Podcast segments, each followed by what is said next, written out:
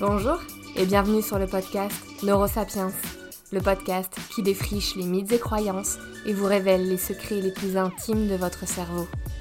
Découvrez l'outil le plus précieux de l'homme, celui qui nous a permis, à nous, Homo sapiens, de construire notre histoire.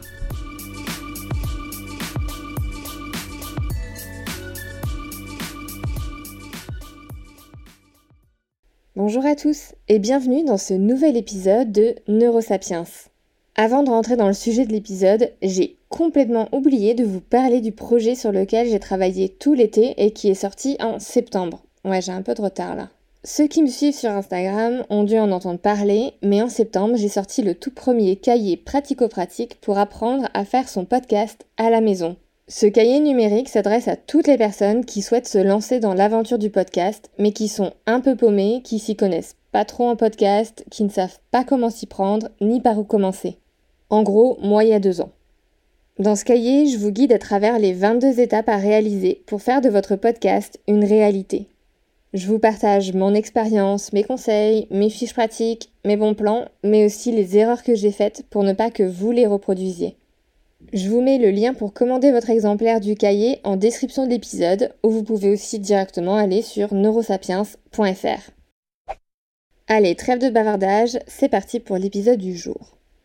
Aujourd'hui, on va parler d'un sujet qui concerne entre 8 et 15% de la population mondiale selon les recherches de la psychologue Marietta Papadatu-Pastou. On va parler des gauchers. Mais on va aussi un peu parler des droitiers quand même, car difficile d'aborder l'un sans l'autre. Et plus précisément, on va répondre aux questions suivantes. Comment devient-on droitier ou gaucher? Pourquoi existe-t-il aussi peu de gauchers?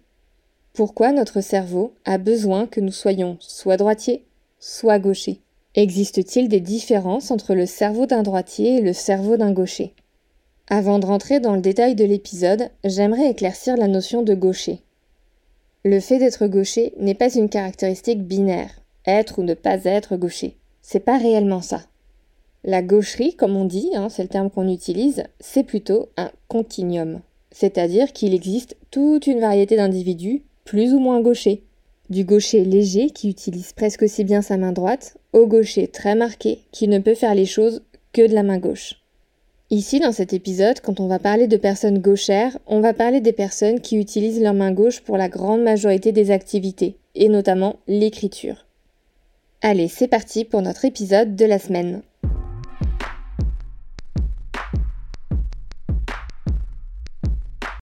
Une des grandes questions qui guident les spécialistes sur le sujet est la suivante. Pourquoi les droitiers sont-ils autant majoritaires? Le hasard voudrait que la proportion de gauchers et de droitiers soit de 50-50. Pourtant, eh ben c'est pas le cas. Comme je vous le disais dans l'intro, on estime que seulement 8 à 15% de la population est gauchère. La vérité, c'est qu'on connaît pas exactement la raison. Pendant longtemps, on a cru que si les droitiers étaient aussi nombreux, c'est parce que le fait d'être gaucher comportait des désavantages, comme un moins bon système immunitaire, un poids plus faible à la naissance, et donc moins de chances de survie, etc. Mais si on suit ce raisonnement, si être gaucher est un tel désavantage pour sa survie, alors aujourd'hui, bah, il devrait plus du tout y avoir de gaucher. Sauf que c'est pas le cas. Le biologiste Michel Raymond de l'Université de Montpellier a donc émis une hypothèse qui, pour le moment, n'est réellement qu'une hypothèse. Hein. Selon lui, le fait d'être gaucher aurait été un avantage dans nos anciennes sociétés beaucoup plus violentes et agressives, car lors des affrontements, leur gaucherie étant si rare, les droitiers ne savaient pas se défendre face à des coups venant de la gauche. Ils n'étaient pas préparés, et les gauchers remportaient les combats grâce à la surprise qu'ils provoquaient. Cette thèse pourrait expliquer d'ailleurs pourquoi il y a autant de gauchers représentés dans les sports d'affrontement à haut niveau, comme le tennis avec Rafael Nadal, le football avec Diego Maradona et Lionel Messi, ou encore l'escrime avec Laura Flessel. En sport, les gauchers sont surreprésentés, donc faut croire que leur gaucherie leur procure un avantage non négligeable. Les droitiers ne sont tout simplement pas habitués à se mesurer au gaucher.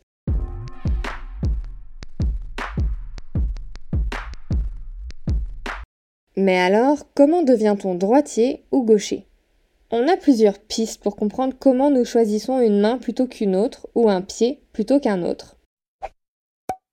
Déjà, je peux vous dire que c'est pas lié au sens de l'écriture, comme l'ont annoncé certaines théories. Ces dernières pensent que le fait d'écrire de la gauche vers la droite favoriserait la droiterie, et qu'écrire de la droite vers la gauche favoriserait la gaucherie. Sauf que, bah, dans les sociétés où les langues s'écrivent de droite à gauche, les droitiers restent plus nombreux. Donc, c'est pas la raison. il existe par contre une raison un peu plus sociétale au fait d'être gaucher ou droitier. En 2019, la psychologue Caroline de Covel a réalisé une des plus grandes études à ce jour portant sur un demi-million de personnes. Dans cette étude, De Covel a mis en avant la forte influence des facteurs environnementaux sur la préférence manuelle. Elle a découvert que la probabilité de devenir gaucher dépend entre autres de l'année et du lieu de naissance. En effet, dans certains pays et à certaines périodes, la gaucherie n'était ou n'est toujours pas tolérée. Elle peut être mal vue et réprimée. Par exemple, alors que le taux de gaucher est équivalent en France, Allemagne ou encore aux États-Unis, ce taux chute drastiquement au Pakistan ou au Togo, où la gaucherie est vue comme impure et signe de malheur. Une autre raison expliquant comment on devient droitier ou gaucher serait liée au contexte de la naissance. Une hypothèse postule qu'un fort stress ressenti à la naissance augmenterait la probabilité. Bon, là, on attend encore des confirmations sur des études plus larges. En revanche, le fait d'être né jumeau, triplé ou prématuré augmenterait la probabilité d'être gaucher. Et là, on tient peut-être une bonne piste. En effet, il semblerait que le poids à la naissance soit un élément décisif.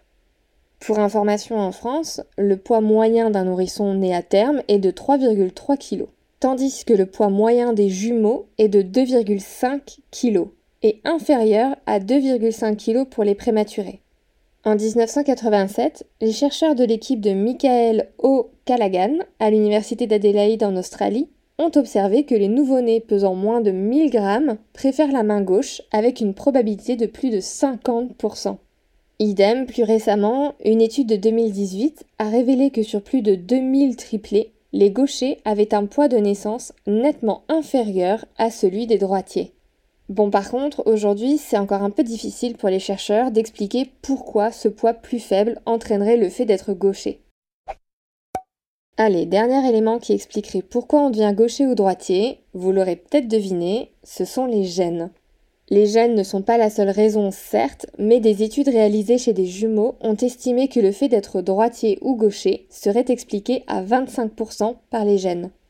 La génétique joue donc un rôle important dans le choix de la main préférée d'une personne, mais il a été difficile d'identifier les gènes exacts responsables. Notamment parce qu'une fausse idée circulait et entravait la recherche. Depuis les années 80, on pensait qu'un seul gène était responsable de la gaucherie. En gros, un gène varie et hop, on est soit droitier, soit gaucher.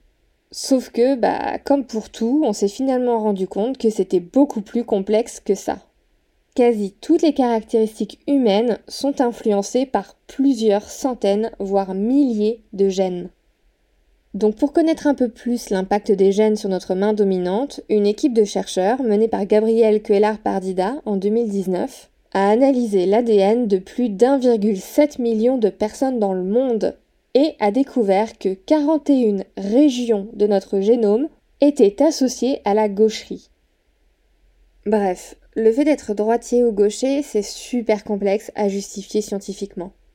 Aujourd'hui, les théories principales pour déterminer si on sera gaucher ou droitier sont donc génétiques, contextuelles, en fonction de la situation à la naissance, ainsi que sociétales.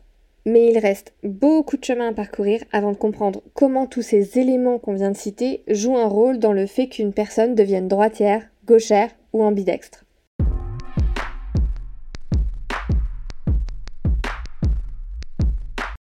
Avant de regarder s'il existe des différences entre un cerveau de gaucher et un cerveau droitier, eh ben j'aimerais savoir pourquoi le cerveau préfère que nous soyons soit gauchers, soit droitiers. Eh bien, il faut savoir que si la plupart d'entre nous est soit gaucher, soit droitier, c'est encore et toujours par souci d'économie d'énergie. Comme je vous le disais dans l'épisode 17 où j'aborde le fait que le cerveau est en réalité un gros paresseux, le cerveau ne pèse que 2% du poids du corps, mais il consomme 20% de l'énergie allouée à tout le corps. Son objectif est donc logiquement d'économiser un maximum d'énergie là où il peut. Et donc, plus une tâche va être difficile, plus elle va prendre en énergie, et plus on aura de chances de ne la prendre que d'une seule main, par souci d'économie. Et parmi les tâches complexes et difficiles, eh ben on retrouve l'écriture. Voilà pourquoi plus de 97% de la population est soit droitière, soit gauchère, mais très rarement les deux, parce que c'est trop prenant en énergie pour le cerveau. Aussi, si on a une main dominante, ce serait par souci de compétition entre vos deux hémisphères. Je m'explique. Dans votre cerveau, vous avez deux hémisphères, le droit et le gauche. Si vous avez écouté l'épisode d'introduction de ce podcast, vous savez que l'hémisphère gauche contrôle la partie droite du corps et que l'hémisphère droit contrôle la partie gauche du corps. Par conséquent, quand vous êtes droitier, votre hémisphère gauche prédomine lorsque vous faites des mouvements. On appelle ça, dans le jargon, la latéralisation cérébrale. La latéralisation cérébrale, c'est quand un de vos hémisphères est plus actif que l'autre dans la réalisation d'une tâche. Par exemple, le langage est surtout traité dans l'hémisphère gauche. La reconnaissance des visages se fait surtout dans l'hémisphère droit. Mais attention, la latéralisation n'est pas une question d'hémisphère allumé et l'autre éteint. L'un ne marche pas sans l'autre. On parle d'un hémisphère qui est dominant pour faire une tâche, mais le deuxième a tout de même un rôle à jouer. Les deux hémisphères ne fonctionnent pas de manière isolée. Ils sont reliés par une épaisse bande de fibres nerveuses qu'on appelle le corps calleux, et ils communiquent sans cesse l'un avec l'autre. Bref, aujourd'hui, on pense que si ce fonctionnement latéralisé existe dans le cerveau, c'est pour éviter que les deux hémisphères ne rentrent en compétition. Ça permet aussi à des processus très différents, tels que le langage et l'attention, de se lancer en parallèle dans les deux hémisphères. Donc dans le cerveau, être soit droitier, soit gaucher, ça permet une folle économie d'énergie et ça fait en sorte que les deux hémisphères ne rentrent pas en compétition.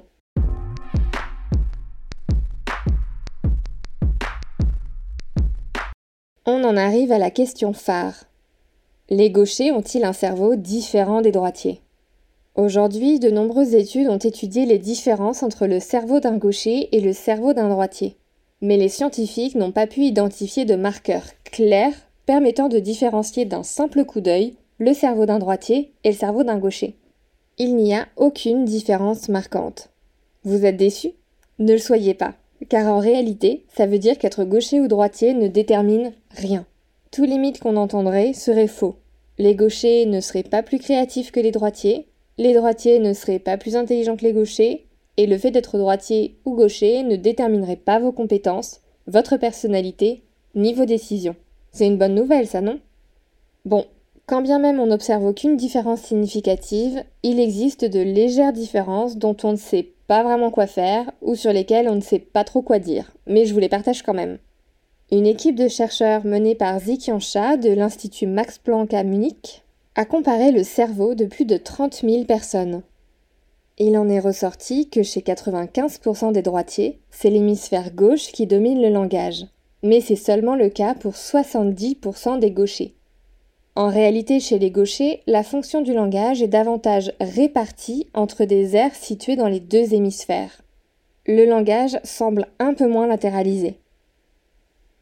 Pour le chercheur Akira Wiberg, spécialisé dans le domaine, cela pourrait donner un très léger avantage aux gauchers concernant la performance verbale. Globalement, l'équipe de l'Institut Max Planck a identifié 10 régions cérébrales où il y a une différence entre droitier et gaucher. Ces 10 régions sont localisées dans l'hémisphère droit tout au long du cortex cérébral et sont caractérisées par une couche de matière grise plus épaisse, c'est-à-dire plus de connexions entre neurones. Cependant, tout ça c'est logique puisque c'est l'hémisphère droit qui contrôle les mouvements de la main gauche. En bref, pas de grande découverte breaking news concernant les différences de cerveau entre gaucher et droitier. Notre épisode touche à sa fin. La recherche sur le fait d'être gaucher n'est pas terminée. On commence à peine à approfondir ce qui ne reste aujourd'hui que des théories. Nous ne savons toujours pas exactement pourquoi il existe aussi peu de gauchers. Mais nous possédons plusieurs théories expliquant pourquoi on devient gaucher, et ces théories prendraient leur source dans les gènes, mais aussi le contexte de la naissance et la société et l'époque dans laquelle nous naissons. Idem, on remarque quelques différences cérébrales normales entre les gauchers et les droitiers liées à l'utilisation de mains différentes, mais rien prouvant réellement que les uns ou les autres naîtraient en étant plus créatifs, plus intelligents ou meilleurs en maths. Le mystère du pourquoi existe-t-il aussi peu de gauchers reste à élucider.